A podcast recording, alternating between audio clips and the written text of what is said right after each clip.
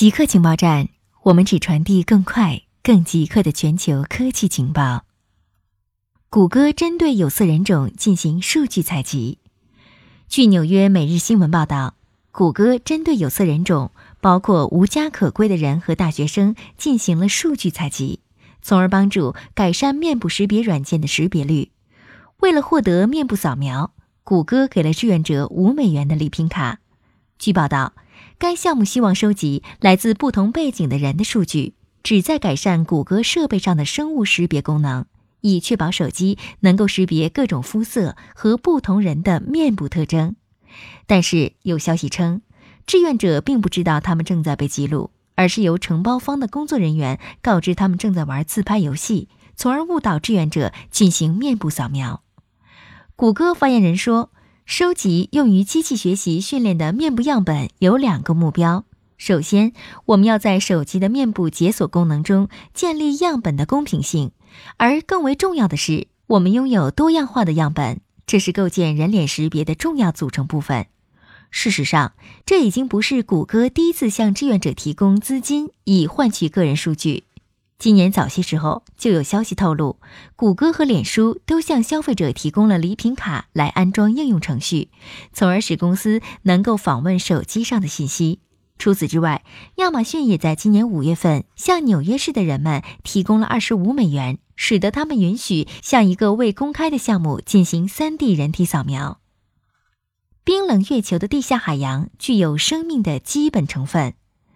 美国宇航局的卡西尼号探测器于二零一七年九月进入土星大气层。目前，天文学家正在它消亡之前仔细研究它传回地球的数据。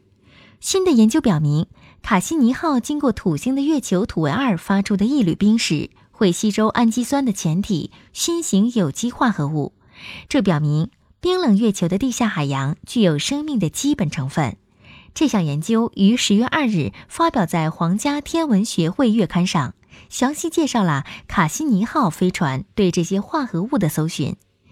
根据猜测，新研究中发现的化合物起源于土卫二的大洋。同时，科学家还认为，如果土卫二上热液喷口的工作方式与地球上的热液喷口相同，那么它们可能会促使这些化合物转变成氨基酸。这并不是在冰月上第一次发现有机化合物。